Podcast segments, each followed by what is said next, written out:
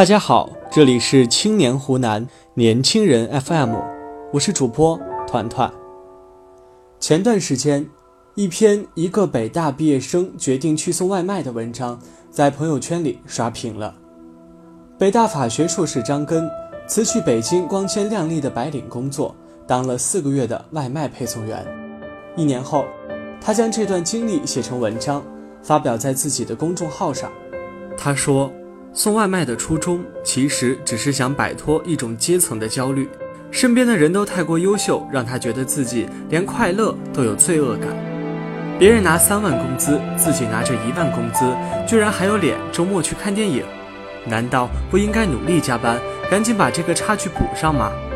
这个社会，无数人在告诉他，时代在抛弃你，连招呼都不打。”某某创始人套现十五亿，比你优秀的人比你还努力。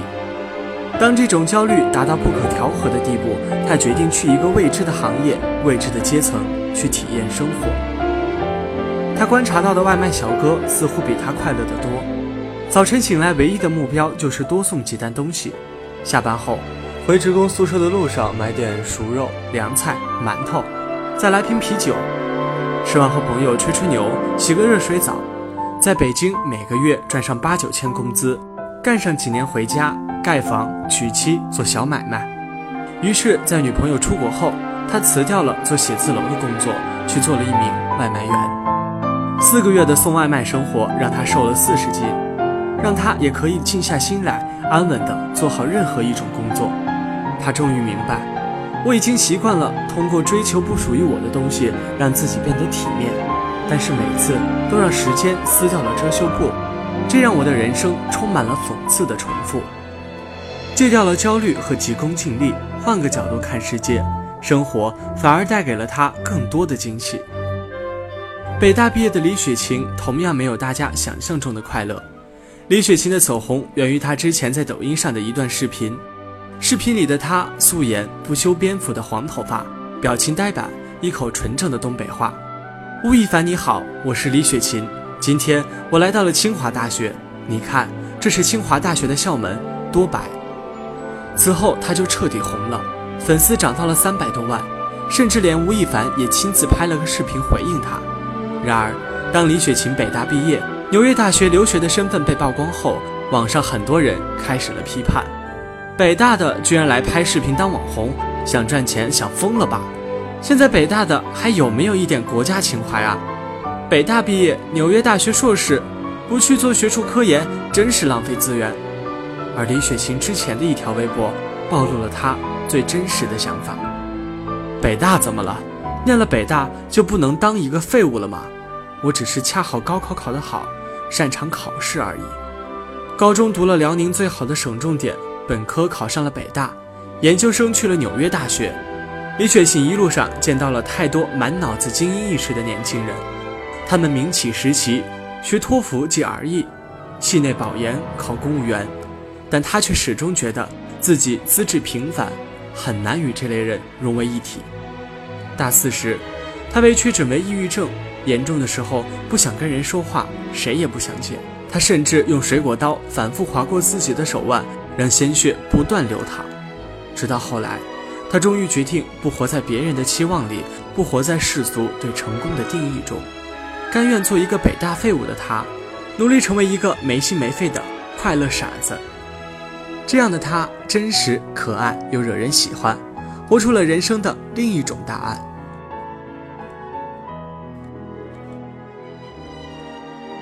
曾有一段时间，我也沉浸在无尽的焦虑中，半夜三点醒过来。满脑子都是第二天要开会展示的 PPT，忙到没空吃饭，一边捂着隐隐作痛的胃，一边疯狂地敲打键盘。最害怕打开朋友圈，看见有人们出国留学、升职加薪、环游世界，仿佛只有我一人停滞不前。越来越意识到自己可能这辈子也就只能当个普通人，可是又不甘心平庸到底，心里那点傲气和慢慢一眼就能望得到头的现实在不断的拉扯。智联招聘曾做过一项调查，结果显示，百分之八十五的九零后有加班焦虑，百分之六十一的九零后有晋升焦虑，百分之五十七的九零后有消费焦虑，百分之四十七的九零后有学习焦虑，百分之四十五的九零后有晚睡焦虑。太多年轻人因一事无成而焦虑，又在焦虑中继续一事无成。躺着的时候不想动，看到别人成功了又开始羡慕。我们太焦虑了，被生活不断追着跑，却从未停下来认真思考。我想过怎样的人生？我想赋予我的人生何种意义？我们只想在表面上过得比别人好，唯恐在社交场合里落到人后。扪心自问，这样的你，真的幸福吗？最近在看一部日本综艺《First Chance》，真实记录了日本穷人的生活。三十四岁的上条先生，家里一贫如洗。节目组发现他狭小的房间几乎都被白色的不明物体占据。原来在东京。每年都会举办一年一度的桑巴嘉年华，热情洋溢的舞者们会站在五彩斑斓的山车上巡礼。上条先生正是一边制作着桑巴山车，一边过着贫穷的生活。令人惊讶的是，他制作山车完全是出于兴趣，而且是毫无报酬的，因为在这项工作上花费了太多时间，所以上条只能打点零工来维持生计。他一个月的收入只有五万五千日元。相当于人民币三千三百块，在物价较高的日本可以说是十分贫穷了，而他的伙食费更是少得可怜，让人心疼不已。